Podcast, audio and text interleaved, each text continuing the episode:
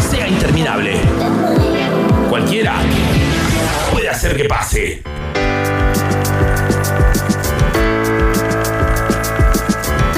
Bueno, bueno, bueno. Como decíamos, eh, los, últimos, los últimos jueves nos vienen trayendo como para el infarto. Porque el jueves pasado estuvo Dárgelos acá con mano a mano.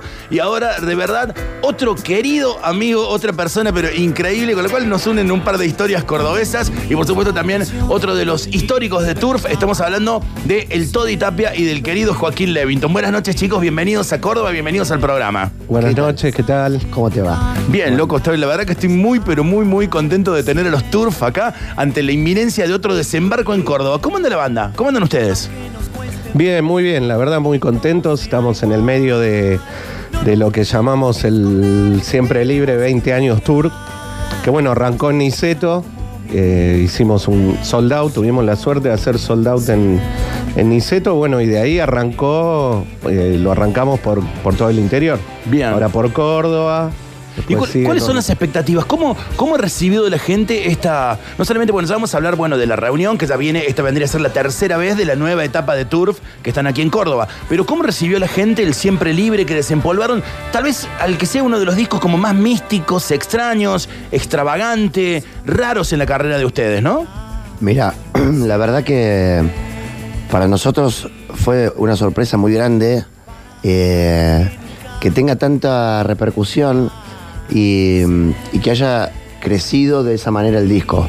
Porque en su momento fue un disco eh, que capaz que pasó por, Claro. por, por inadvertido. Eh, además de ser un disco que eh, representó una, una manera de jugársela por, por el arte y por, por hacer lo que uno quiere y justamente hablar tanto de la libertad en un disco. Cuando nosotros veníamos de tener mucho éxito en- con el primer disco del, de Turf y, y justamente todos, todo el mundo y, y la, compañía discográfica, todos esperaban de nosotros que, Que repitieran la fórmula, el- claro. el, camino que, que habíamos tomado. Nadie nos conocía, ni, ni siquiera casi eh, no sabían de qué éramos capaces. O sea, sí, sí, de que teníamos eh, el talento de, de hacer canciones muy buenas. Pero no sabían que éramos capaces de irnos a la mierda y, eh, y dar un volantazo Claro. y dedicarnos a hacer música psicodélica, ¿entendés? Para, lo- para todo el mundo éramos unos pendejitos que hacían canciones pop y de repente se encontraron con un mundo musical que Claro. vivía en las cabezas nuestras. Mm, además de ser una época muy linda en la vida de cada uno de nosotros, ¿no? Porque eran unos 20, 21 años. Em, nada, todo lo que uno lee, ve de películas, todo pasa medio ahí. Claro. Y en ese momento, chicos, eh, ¿eran conscientes de- del vola- el volantazo? Creo que es una palabra clave, ¿no? Para, para hablar de esto, ¿no? ¿Eran, eran, eran digamos, conscientes? Eh, eh, ¿Tuvieron algún tipo de presión? Como que, por ejemplo, la disquera, en ese momento todavía existía la disquera, existía la industria musical, Sí, tal cual como sí. la conocimos en antaño, ¿no? Pero sintieron así como la presión, como decían, che, están locos. Cuando, por ejemplo, por ahí mostraban algo, decían, che, están locos, ¿qué están haciendo? O, ¿eran, ¿Eran conscientes o dijeron, che, vamos a hacer este piletazo y a la lona y a la mierda todo? No, totalmente conscientes, totalmente conscientes.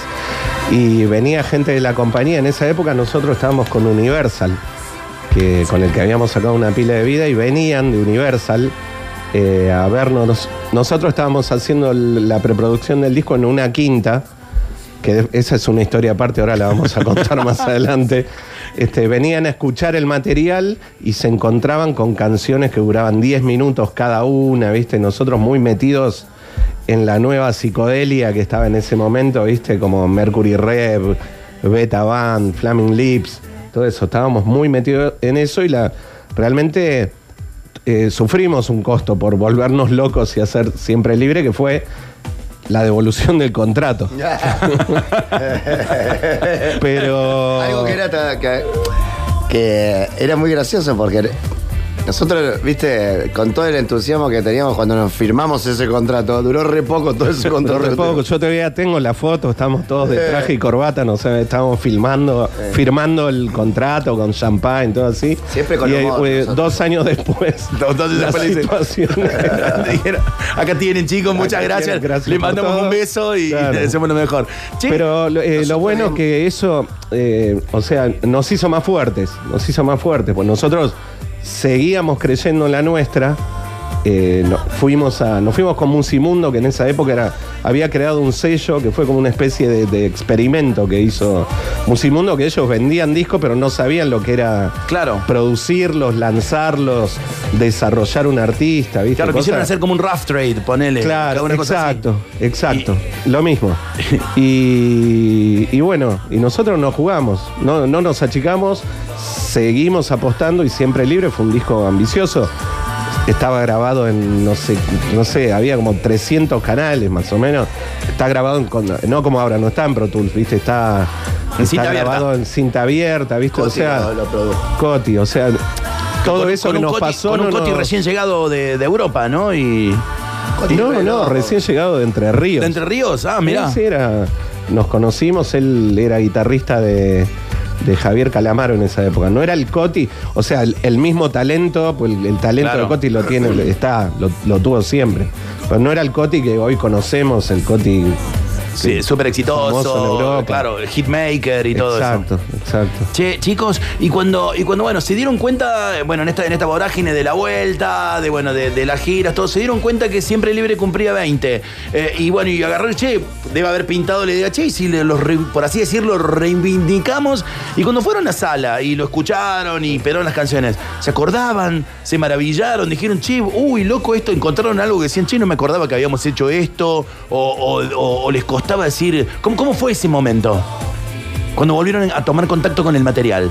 Mira, para empezar, eh, todo lo que, lo que circunda a este disco es muy raro. Porque justamente es un disco que está cargado de, una mística muy especial. Eh, no existían más discos, el formato físico se habían acabado, habían hecho creo 500 copias, se, se habían agotado y nunca se volvieron a fabricar. Tampoco había mucha gente que lo esté solicitando. Entonces yo estaba yendo, tuve, había, estaba yendo a una foniatra porque tenía un problema en una cuerda vocal y me dice, che, tengo un, un paciente que tiene dos cajas de, de discos siempre libre. ¿Qué? Sí, se las encontró en un galpón abandonado. Y dice que te las regala. Claro. Me dice que te las regala. Yo dije, no lo puedo creer. Me dice, sí, venite la, la semana que viene que te las, te, las, te las traigo para acá. Y voy la semana siguiente a la foniatra y me encuentro que me dan dos cajas de siempre libre de mil discos cada uno. No te lo puedo creer. De gratis. Wow, gratis. Y con esto, y habían sobrevivido todo ese tiempo.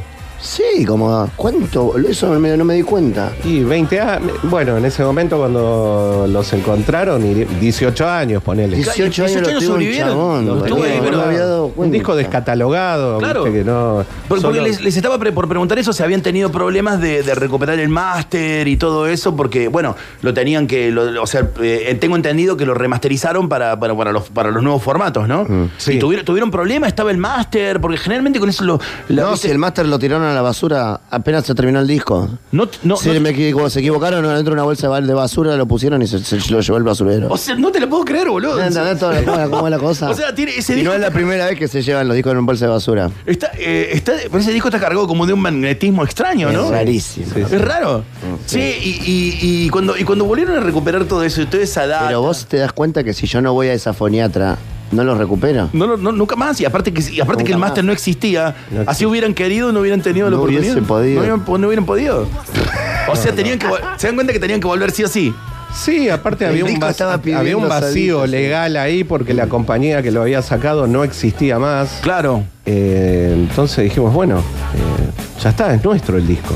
Saquémoslo. Sí, nadie- nadie dijo nada. Hagamos- re- lo remasterizamos, viste, con Álvaro Villagra. Y también, ¿de dónde lo hizo? Todo, lo, todo pasó re- eh, Todo, todo así como. Tiene una luz verde mis- misteriosa, ¿viste? Cuando las cosas se hacen bien o tienen el- un cariño muy, muy grande eh, hecho que solito. Solito, solito marchó todo. Se, acomodaron, se acomodaron, se alinearon los planetas, como dicen por ahí, ¿no? Sí, sí. Che, chicos, y cuando, y cuando le encontraron ustedes al material, cuando le hace, die- ponele hace 18 años, desde cuando vos dijiste, che, tengo las cajas estas, y le dijiste, chicos, vamos, y se pusieron, me imagino que no, no habían vuelto a ese disco, imagino que no lo habían escuchado en el tiempo. Fue una locura con lo que hicimos cuando aparecieron esas cajas.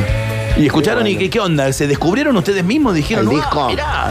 Eh, la verdad es que no lo podíamos creer. No lo podíamos creer. incluyendo Coti, cuando escuchaba Ah, Coti las también, canciones. A Coti lo, le volvieron a hacer escuchar el disco, Coti. Sí, sí, No, no, lo pues. podía creer tampoco. No podía creer. No podía creer lo que habíamos hecho. Aparte era un disco difícil de tocar en vivo.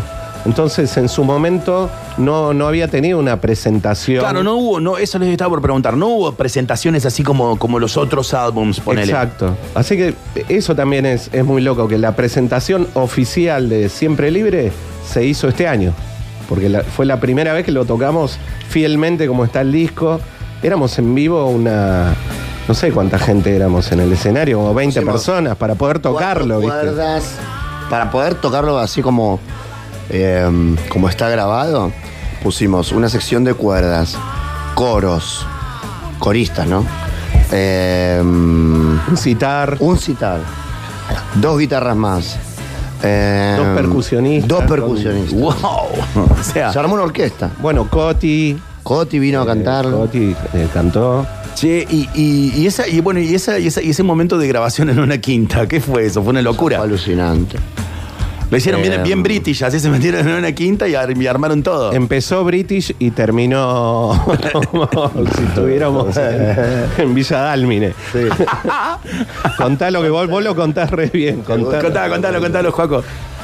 Nada, teníamos, había un, un artista que nos había sacado fotos que aparte, porque también el grupo tenía co- un imán muy grande eh, con, con otros artistas. Entonces había un artista que se llamaba Curopatua. Claro, Alejandro Curopagua. Ah, ¿lo conocés? Claro, Bueno. obvio, obvio. Bueno, Artista que también es fotógrafo de la y hostia. fotógrafo por- excelente. famoso no solamente por sus fotos, sino también por sus fiestas, ¿no?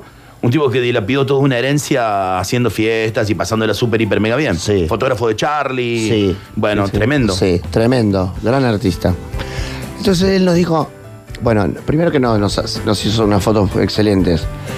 Dijo, yo conozco, tengo una, una quinta espectacular para prestarles. Eh, tienen, van a tener una casa para cada uno.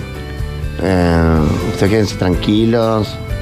Eh, va a estar, pueden preparar el disco ahí. Nosotros, en serio, qué genial. Bueno, y llevamos todas nuestras cositas. Llegamos y era una pileta olímpica, cinco mansiones, una para cada uno. Cada uno yo quiero esto, yo quiero esta. Trampolín. Trampolín, Claro. llegamos y nos subimos a un trampolín gigante y todos los cinco, ping, ping, ping, ping, ping. Y a las tres horas estábamos sordos, o sea, nos agarramos los cinco otitis. De inmediato. Y mm, la otitis es terrible, y más para si tenés Más para un músico. Más para un músico. Y mm, bueno, estuvimos ahí medio rescatados hasta que nos curamos un poquito las otitis.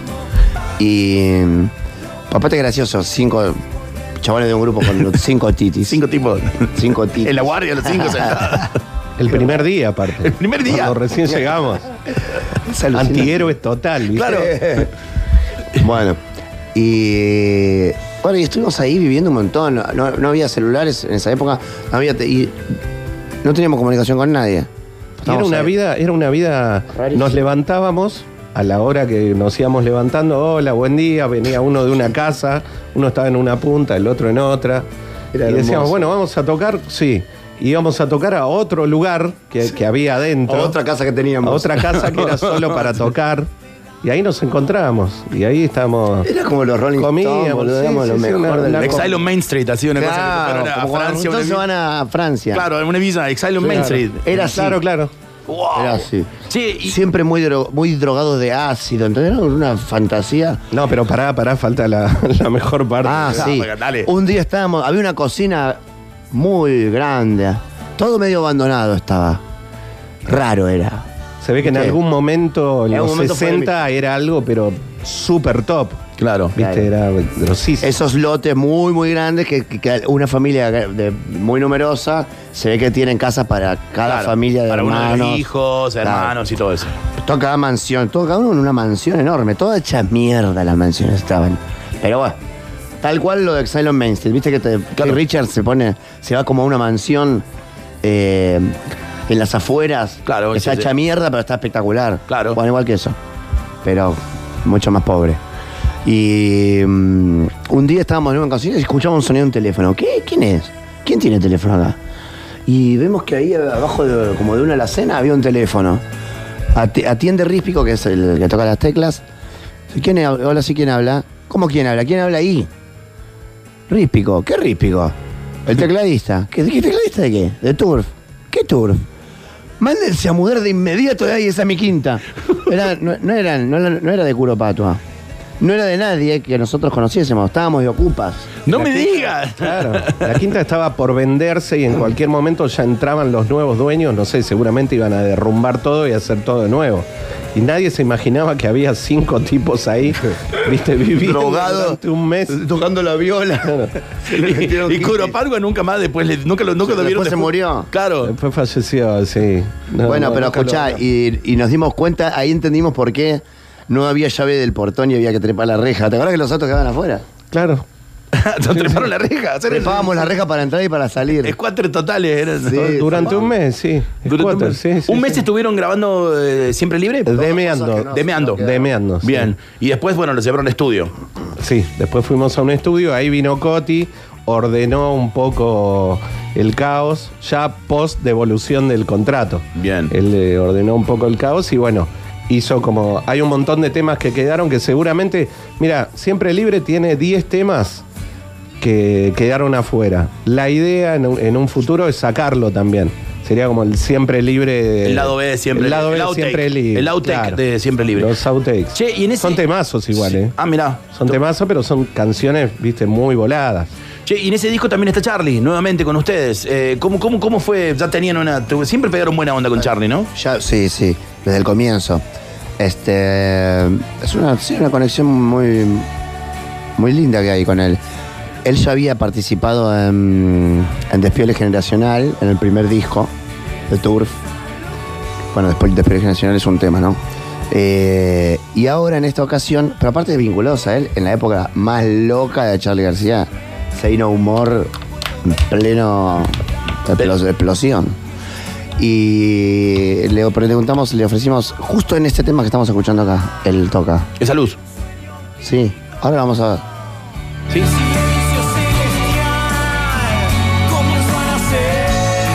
Les voy a mostrar, ahora les voy a identificar la parte donde toca él. Este es un temazo.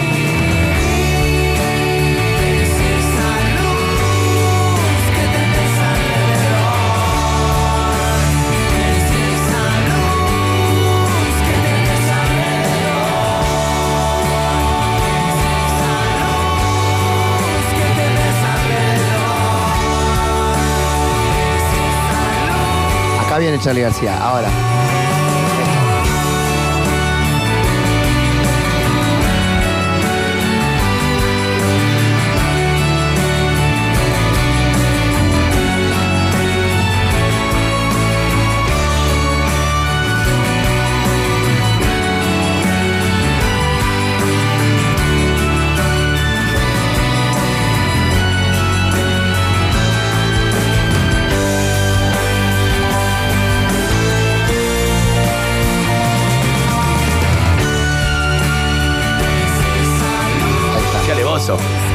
O sea, Turf, eh, 20 años, a 20 años de siempre libre, los goles de River y. El no, momento- el mejor momento de mi vida. El mejor momento.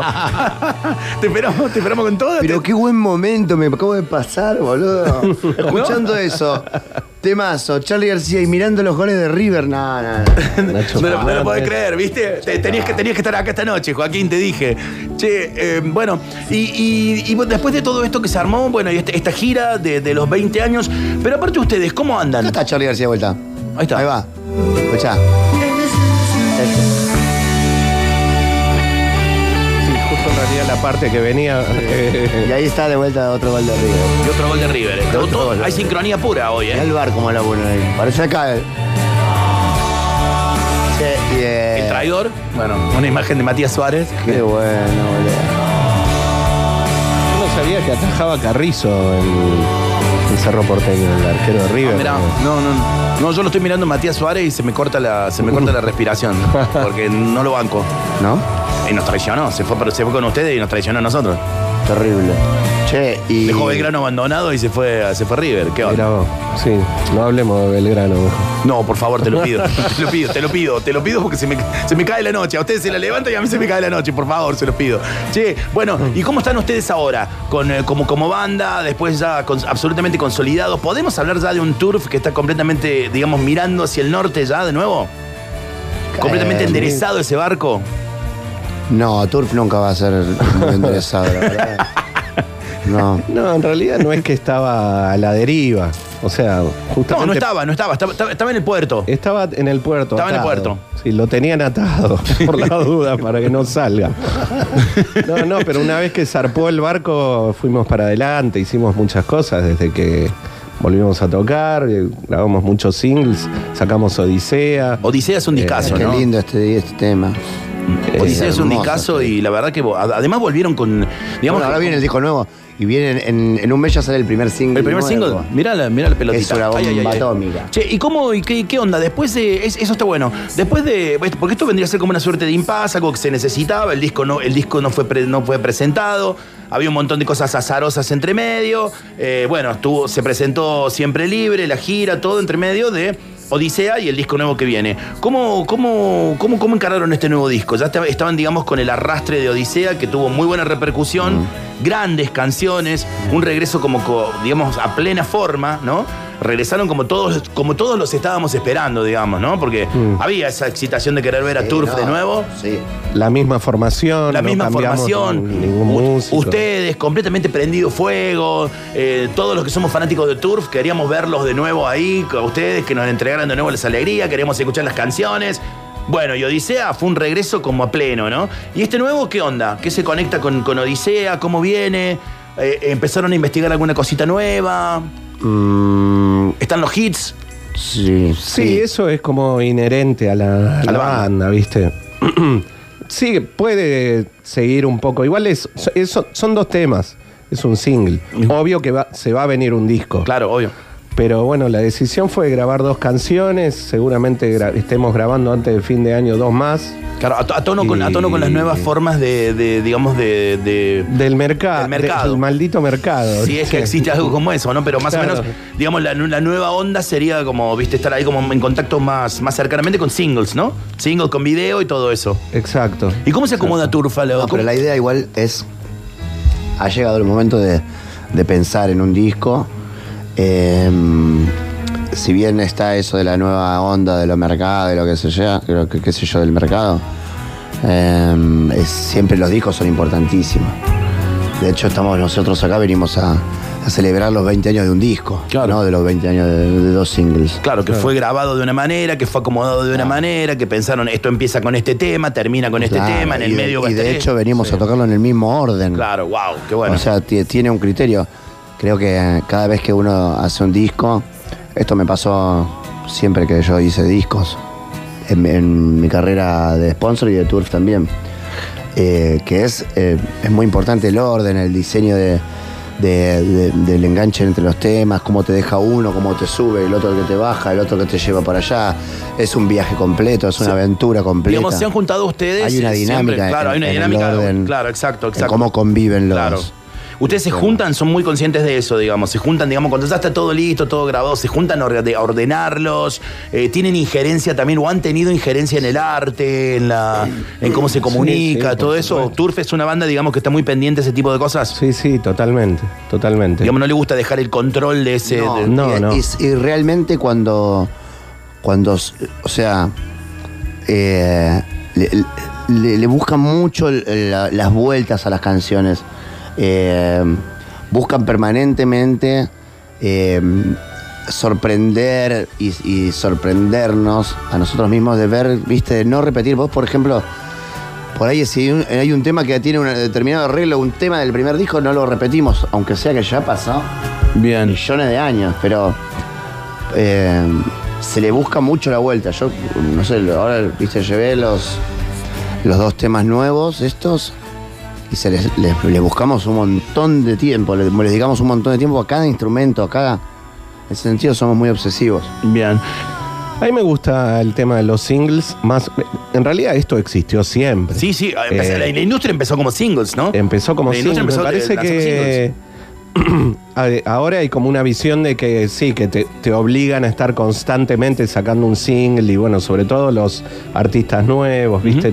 Pero a mí me gusta, me parece que es como algo entre disco y disco. Sí, eh, no sé, los Beatles sacaron, hay un montón de, de- de sus hits que fueron singles. Que fueron singles, en que no realidad. están en, nunca están en los discos, ¿viste? Claro. Parece que es sano para una banda eh, grabar un disco, sacar unos singles y después embarcarse en lo que es el disco como una obra íntegra, ¿viste? Y no incluir esos singles, o sea, que el single sea como algo único también. Claro. ¿Viste? Que quedó ahí el tema. Y ustedes como sobrevivientes de dos milenios, ¿no? Eh, de, de- de personas que han atravesado dos milenios Mm. y que bueno, y que han pasado de una u otra manera por distintos formatos. Ustedes eh, tienen el vinilo, el CD y bueno, y ahora directamente el streaming. ¿Y, y cómo, cómo, cómo se llevan con eso? Y con las nuevas formas de consumir música. ¿Cómo, ¿Cómo se llevan? Y con los nuevos fans, ¿no? Que de pronto mucha gente por ahí los escuchó, los escuchó por el primero, por ejemplo, la canción del supermercado, y de pronto dijo, bueno, después de tararear esa canción, después mira para atrás y hay una chorrada de discos, de canciones y de historia. Capaz que ni habían nacido muchos que Sí. se volvieron locos con la canción. ¿Cómo se llevan con eso? que ayornarse, ¿viste? Eh, yo personalmente soy un soy adicto a, la- los vinilos, una gran colección de vinilos, de cassettes, de CDs. Sin embargo, me llevo muy bien con, con las plataformas digitales. Me ganaron, ¿viste? Al principio es como que era, algo que yo lo tenía ahí, Claro. pero ahora finalmente sí, uso las, las plataformas. Me parece que es una herramienta que está buena, sobre todo porque uno debe preocuparse por, por subir a las, las canciones a las, a las plataformas, hacer un lindo arte digital, porque es así, la gente lo consume desde ahí, ¿viste? Y sería muy radical decir, no, yo no lo subo a las plataformas, comprar el CD o comprar el Claro. disco, ¿viste? Parece que a mí me parece que pueden ir tranquilamente de la mano, ¿viste? Nosotros lo editamos en vinilo, como vos dijiste. Eh, me parece que me parece que ambas cosas están bien. Pueden coexistir Eh, tranquilamente. po- totalmente. Tenemos gente que de, de nuestra generación que sí compró el CD o compró el vinilo. Y tenemos gente que es más este, chicos, que son chicos, que lo consumen desde Spotify. ¿Y vos, Joaquín, cómo te llevas con eso? ¿No Yo le das soy mucha muy cabeza. Soy muy cabeza, la verdad que no, no tengo ni la menor idea de cómo suceden esas cosas. Pero igual, eh, de, la, de la manera que escucho música es, es a través de Spotify. Claro. Porque no soy muy descuidado yo con los discos, entonces me rayan en dos minutos. Claro. Y además por ahí, qué sé yo, querés escuchar The Hollies for certain because. Y si te lo tenés que traer al disco este, tenés que dejar un Sí. riñón. O sea que Mismo por si vos pones- hay una, una selección automática que te hace la el Spotify. El algoritmo, digamos, el famoso algoritmo. El El algoritmo. algoritmo sí. que te tira unos grupazos sí, sí. espectaculares. Sí, sí. Bueno, y ahí también habrán Me llegado gusta para... escuchar la música de esa manera también. ¿También te gusta así de manera aleatoria? Sí, me gusta. Bien. Me Che, gusta. y, y- y ustedes, de pronto, eh, el, el hecho de que, por Siento ejemplo... igual que, perdón, eh, Sí. siento igual que eh, esta manera de, de, eh, de obtener la música o de escuchar de esta manera la música te hace un poquito perder el, el viaje ese del disco entero. Yo me acuerdo que esto parece re, vieja, un re viejazo, pero me acordaba del Se pegarme te los cayó el DNI ahí.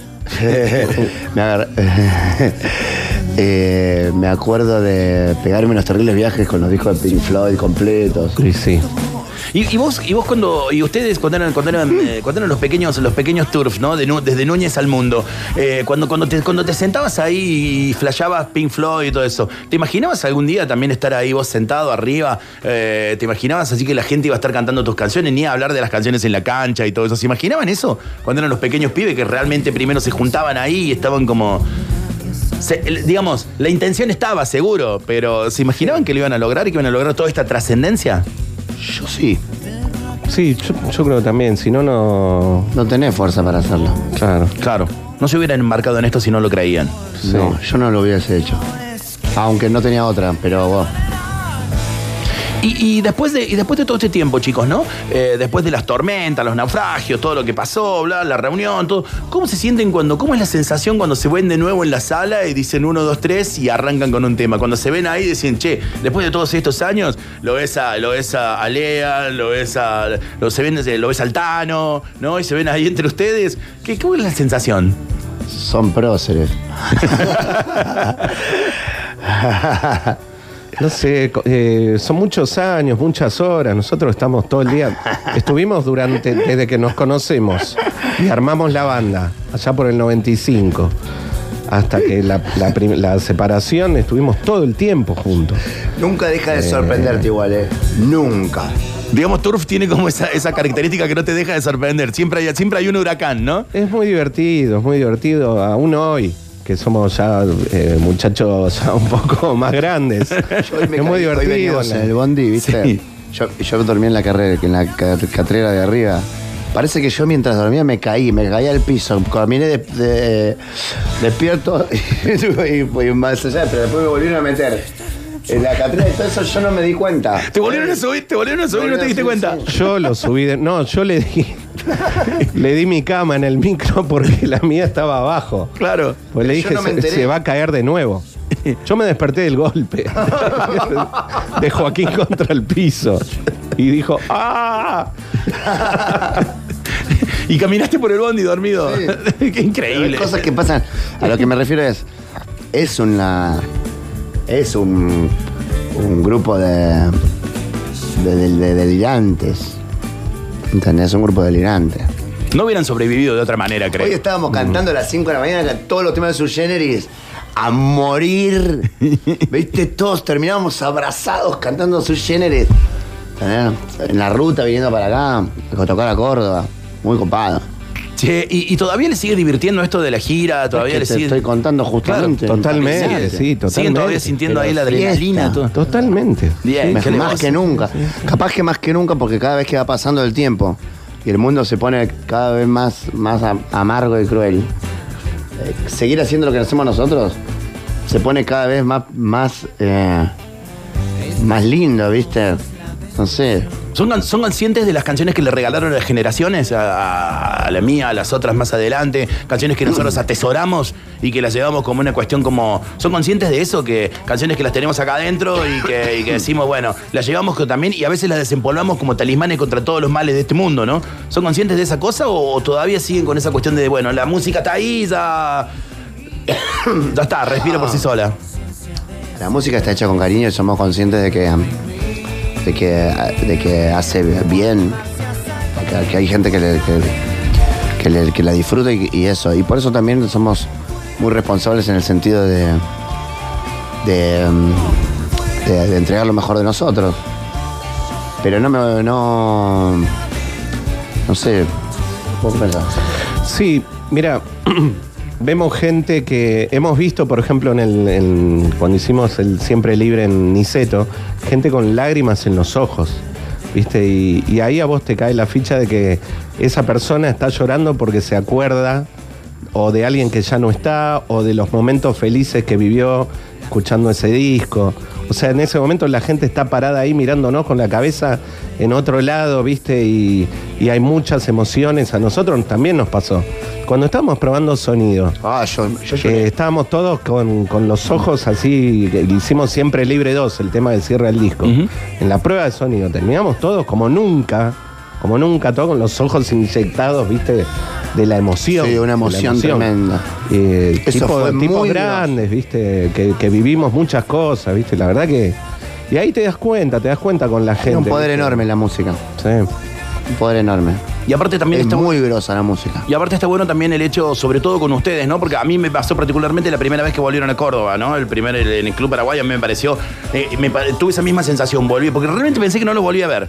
Eh, había, había pasado con ustedes eh, noches míticas aquí en Córdoba y yo pensé que no, no volví a ver a Turf, digo, ¿no? Pensé que no los volví a ver juntos. Y a mí me, me cayó todo un montón de sensaciones y un fichón y además ver varios cuates de la época que habíamos vuelto todos para... Y no estoy hablando del pasado, a mí el pasado no me, no me calienta realmente. A mí para el pasado, para mí el pasado son puentes que cruzás y los dinamitas cuando cruzás. Pero, y no estoy a- tampoco a favor de la nostalgia. Pero me pasó algo tremendo cuando los vi a ustedes de nuevo, completamente en llamas, encendidos. Dije, wow, se me cayó un fichón de todo lo que había significado y todo lo que las canciones habían significado en momentos de mi vida. Y eso fue como una cosa increíble. Esa, esa, esa, esa, esa, digamos, esa, esa suerte como de magia, ¿no? Magia blanca, loco. ¿Te acordás esa noche que nos Claro. encontramos con nuestro amigo aquel de aquel incidente en Telemanías? Sí, sí. ¿Te acordás No, en, no, en no, el Club encontró. Paraguay? No, Ah, que él vino a presentar de Vino a vuelta. presentar, estuvo buena Un fenómeno. Estuvo buena la Sí, habría que invitarlo mañana. Habría que invitarlo. Acordate. Pero ya nos amigamos, ahora ya no, no Ahora tiene ya no- gracia. ahora no tiene gracia. ¿Cómo se llamó? Eh, Cristian Bazán. Cristian Bazán. Bueno, Cristian Bazán, si le estás escuchando. A Seguro- Cristian Bazán. Seguro que lo estás haciendo, así que ya sabes, los chicos te están invitando mañana a Casa Babylon. Sí. Eh, Saludo a Cristian. Sí, bueno, y, y, mm, también ustedes, este, em, por ejemplo, ¿no? Si, si de pronto ha pasado mucho tiempo, ha pasado mucho tiempo en la carrera, han pasado mucho tiempo también en la ruta, con buenas, muchas canciones, muchas historias vividas, una, digamos, una carrera como fantástica, porque también los altercados y las, las alzas y bajas de la vida es como que ocurren también en una banda, la hacen como más vívida, ¿no? La hacen como una, una cuestión, un material como mucho más sólido, más real, ¿no? Pero si, por ejemplo, se acaba, se acaba todo mañana, ahora, en este mismo momento, se termina todo, ¿no? Este, ¿Cuál es el momento trascendental que cada uno de ustedes, dos, se, lleva, se llevaría de este paso por la vida? ¿Cuál es tu momento trascendental, Toddy, y cuál es tu momento trascendental, Joaquino? Eh, de la banda. De la vida, de la vida, de la vida. ¿De la vida? De la vida en general. De todo esto que, que vienen viviendo desde hace muchísimos años. Un momento trascendental así. Qué pregunta. Eh, viniste acá para tener una buena entrevista, Toddy, querido. Sí, sí. Este. Bueno, yo soy padre, también es un momento muy importante. Es súper válido, tenés que responderle lo que vos quieras, lo que vos quieras. Y eso fue un, un hito, ¿viste? En los que somos padres. Bien, ser papá. Ser papá, sí. Almeida peleando como siempre. ¿Y vos, Joaquín? mirá qué groso. Ese creo que Almeida. Almeida peleándose. ¿Y vos, Joaquín? ¿Momento trascendental de tu vida? Em, Si tuvieras que atesorar uno, decir, che, loco, me llevo esto. mm, no, es una pregunta muy difícil de responder. No hay, no hay uno también. No hay uno, Como son que- varios, un digamos, una- montón, Claro, pero aparte claro. como que si decís uno, de repente parece que...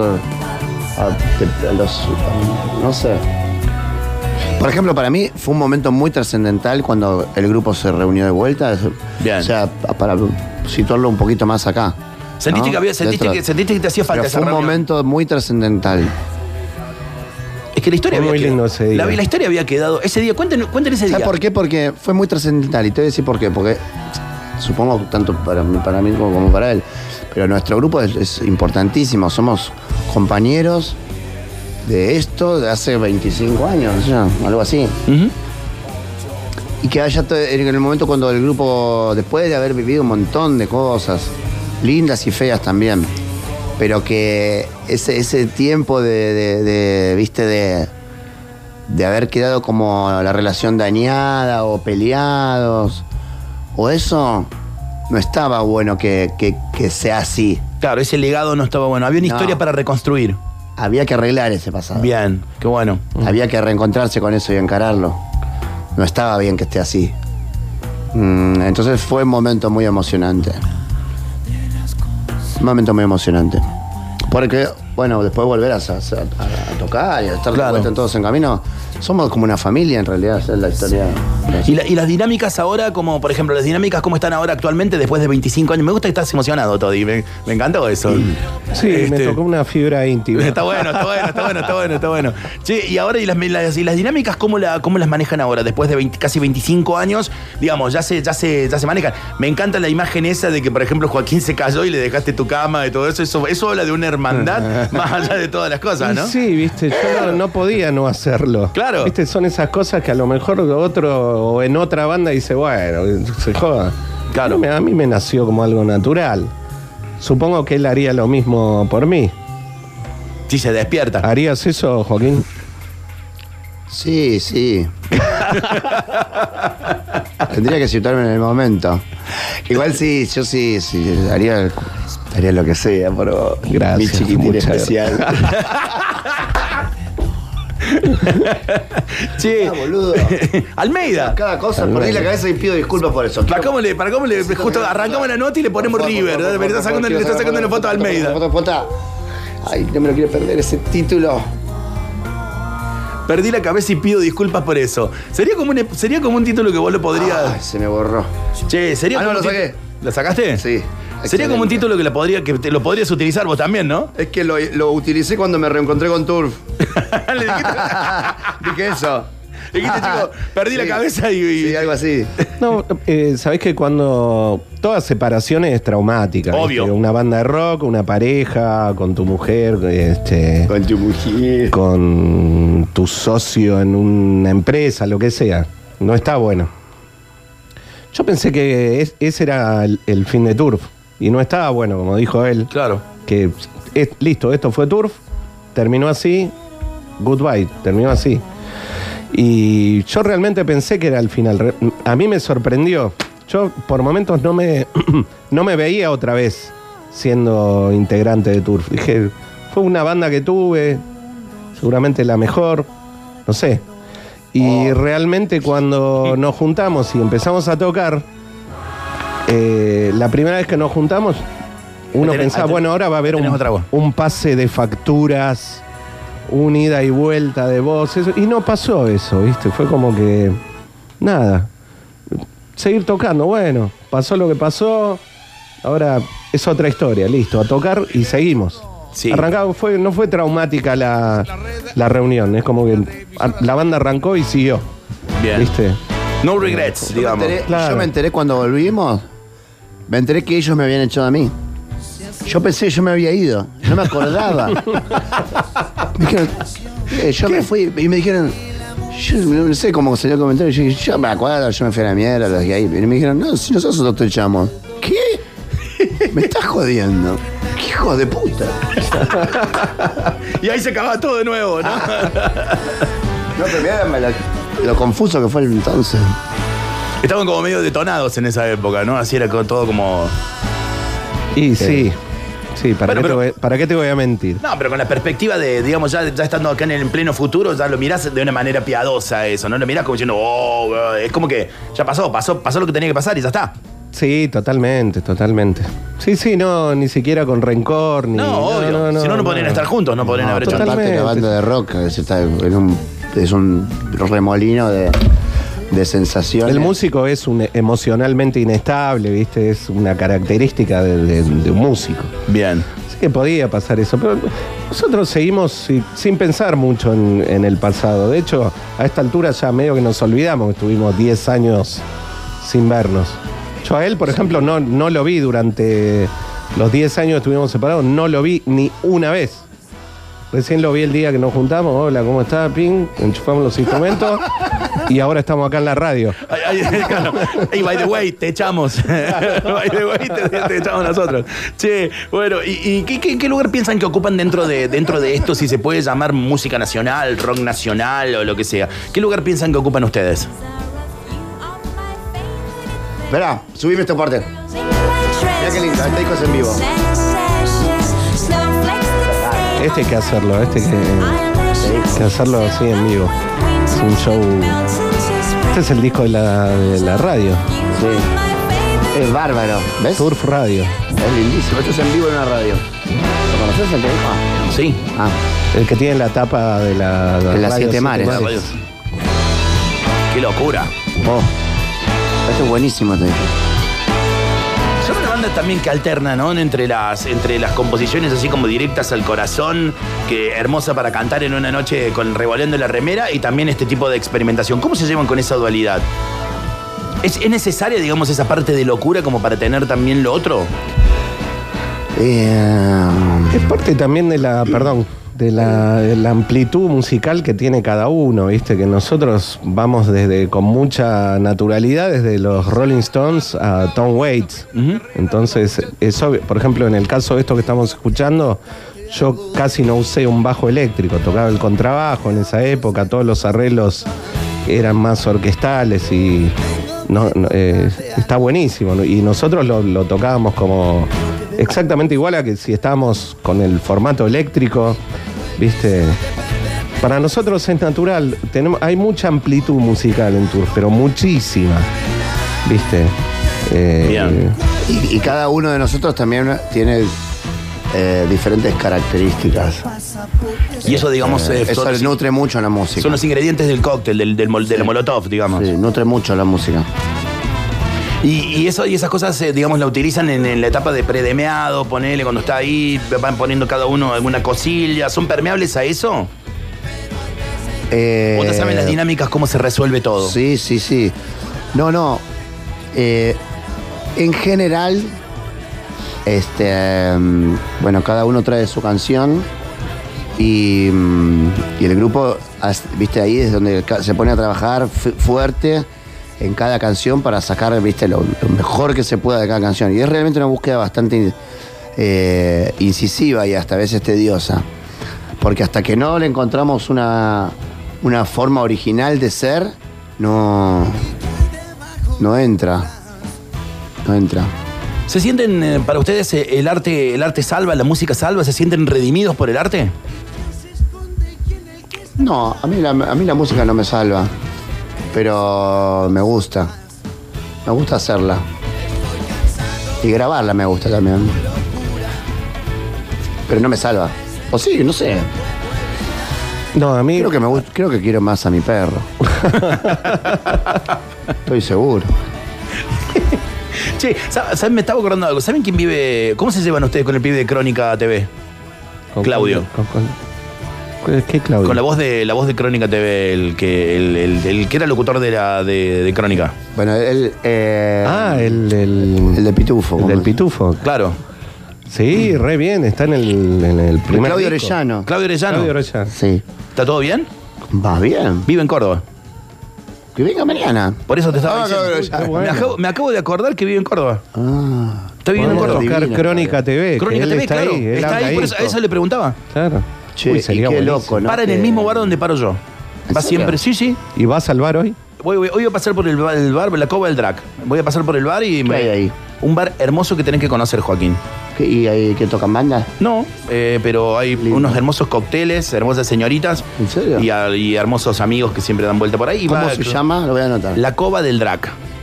La cova del drag. Que es en catalán la, la cueva del dragón. Pero la cova del Drac. Ahí tenés que ir, Joaquín. Sí. Decí que hoy estoy medio herido, pero. la cova del drag. Ahí va. ¿Drag? Drac, así. O Drac. D-R- D-R-A-C. Ah, no, drag queen. Ah, por eso quería decir. Pa, pa, pa, Te, pa. te- llamó la atención. ¿Te sentiste drag queen? Mirá qué linda esta versión. te encanta Esta versión de Magia Blanca. que decís que no vas a reír en, en- en- en clave ska jamaiquino. ¿viste? Claro, dancehall. Claro. ¿Ves acá es donde ves el grupo? Cómo se le busca la- el estilo a, a una canción. Este, este disco está muy bueno, es interesante porque es el grupo llevando cada canción a un lugar desopilante. Y eso, digamos, es con lo que le da la fuerza, ¿no? Es lo que le da la magia, por así decirlo, parafraseando la canción. Yo creo que, que Turf son, eh, es- son muy buenos músicos.